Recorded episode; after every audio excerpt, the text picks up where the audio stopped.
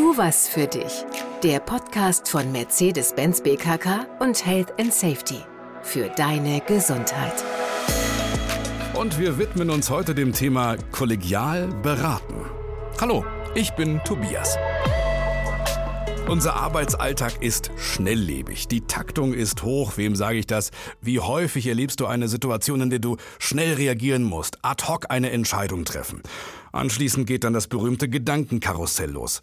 Habe ich jetzt richtig reagiert? Was hätte ich anders machen können? Es kann aber auch sein, dass du ein konkretes Anliegen hast, bei dem du allein nicht weiter weißt. Dann ist guter Rat teuer, wie man so schön sagt. Sicherlich tauschst du dich dann in solchen Fällen mal mit Kollegen aus. Das ist auch richtig so. Behalte dir das bei. Aber wie sehen solche Gespräche im Arbeitsalltag aus? In vielen Fällen sprichst du mit deinen Kolleginnen, mit deinen Kollegen nur zwischen Tür und Angel. Es fehlt oft die Zeit. Ich möchte dir heute eine Methode zeigen, die dir und deinem ganzen Team dabei helfen soll, gemeinsam Probleme zu lösen. Die kollegiale Beratung. Die Methode könnt ihr gut in eure nächste Teamsitzung nehmen oder zu einem festen Angebot im Arbeitsalltag werden lassen. Wie genau das aussehen kann, das möchte ich dir jetzt gerne zeigen. Komm mit. Kollegiale Beratung. Ein wenig sperrig ausgedrückt, beschreibt auf den ersten Blick etwas ganz Alltägliches. Wer tauscht sich nicht regelmäßig aus, zumindest ab und zu mal mit einer Kollegin, mit einem Kollegen. Jetzt kommen wir allerdings zu dem großen Aber. Die kollegiale Beratung ist viel mehr als nur ein kurzer Austausch. Kollegiale Beratung ist eine Methode, die nach einem festen Schema abläuft. Vorweg schon mal verzeih mir bitte, wenn es da an der einen oder anderen Stelle etwas theoretisch wird. Ich versuche mein Bestes, das Ganze kurz und knapp und praxisnah zu erklären. Also, was ist das Besondere an dieser Methode? Die kollegiale Beratung schafft einen Raum zum Austausch und zum Erarbeiten von Lösungen, gemeinsam im kleinen Kollegenkreis. Jeder von euch nimmt dafür eine feste Rolle ein. Mit dieser Rolle sind bestimmte Aufgaben und Blickwinkel verbunden. Wozu das Ganze? Im Zentrum einer kollegialen Beratung steht eine Herausforderung, ein Problem, sagen wir völlig neutral, ein Anliegen, das einer von euch in die Beratung mitbringt. Was das für Herausforderungen sein können, das weißt du besser als ich. Ich könnte mir vorstellen, zum Beispiel, ja, eine Lösung einer speziellen Kundenanfrage oder die Neuorganisation einer Abteilung. Die Herausforderungen können natürlich auch in völlig andere Richtungen gehen, je nachdem, was euch bewegt. In der kollegialen Beratung dreht sich dann alles um die Lösung eures Anliegens. Und damit kommen wir zu der Frage, wie läuft diese Beratung ab? Für die kollegiale Beratung müssen sich mindestens vier Personen zusammenfinden. Gar noch ein paar mehr? Persönlich oder aber per Videokonferenz. Vielleicht nutzt ihr Sitzungen, in denen ihr euch ohnehin mit mehreren Kollegen zusammenfindet. Als erstes klärt ihr dann die Vergabe der Rollen. Da gibt es zunächst den sogenannten Fallgeber. Bisschen kryptisch, der Fallgeber ist derjenige, der ein Anliegen hat oder sagen wir einen Fall, zu dem er gern euren Rat hätte. Dann gibt es die Berater. Das sind diejenigen, die aktiv Lösungen erarbeiten. Und dann gibt es noch den Moderator und den Protokollanten. Der Moderator führt durch das Gespräch, achtet lenkend darauf, dass jeder seine Rolle einhält und das Ziel nicht aus den Augen verliert.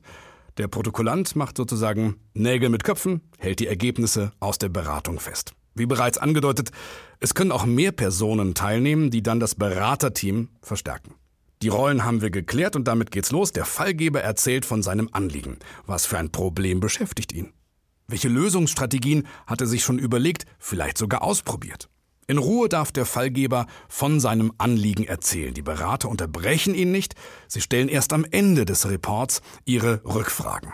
Danach sollte das Problem allen klar sein und was noch viel wichtiger ist, jedem ist auch klar, was die Schlüsselfrage ist, sprich, worauf möchte der Fallgeber eine Antwort haben.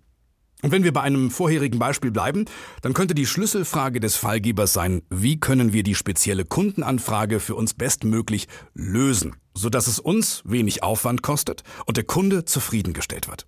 Genau diese Herausforderung notiert der Moderator oder hält sie anderweitig fest. Kleiner Tipp, Visualisierung hilft enorm. Aufschreiben. Im kommenden Schritt geht es um die eigentliche Beratung. Hierfür könnt ihr unterschiedliche Methoden nutzen. Je nach Anliegen sind sie mehr oder weniger geeignet.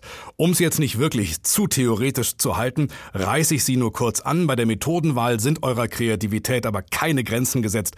Die folgenden Beispiele könnten inspirieren. Erinnern wir uns nochmal an unser Fallbeispiel zur Kundenanfrage. Zur Lösungsfindung eignet sich hier zum Beispiel das klassische Brainstorming. Diese Methode ist nützlich, um schnell viele neue Ideen zu entwickeln. Eine etwas andere Methode ist die Kopfstandmethode, bei der das Problem aus der entgegengesetzten Perspektive betrachtet wird und wie der Name sagt, auf den Kopf gestellt wird.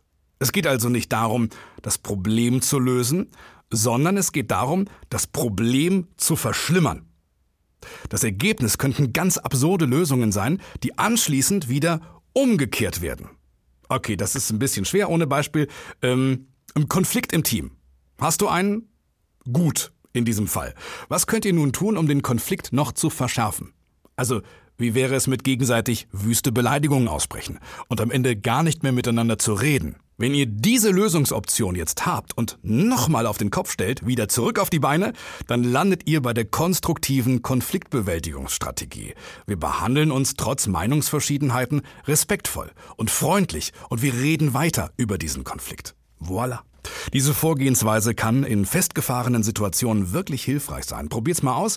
Bei unserem Fallbeispiel zur Kundenanfrage stelle ich mir die Methode allerdings ein bisschen schwieriger vor. Im Idealfall entscheidet ihr im Team abhängig von der Fragestellung, welche Methode ihr wählt und lasst eurer Kreativität freien Lauf. So, wir nähern uns langsam dem Ende des kollegialen Beratungsprozesses. Abgeschlossen wird die Beratung durch ein Resümee des Fallgebers. Wenn er mag, kann er die Lösungen, die für ihn besonders hilfreich waren, benennen. Moderator und Protokollant halten das Ergebnis fest.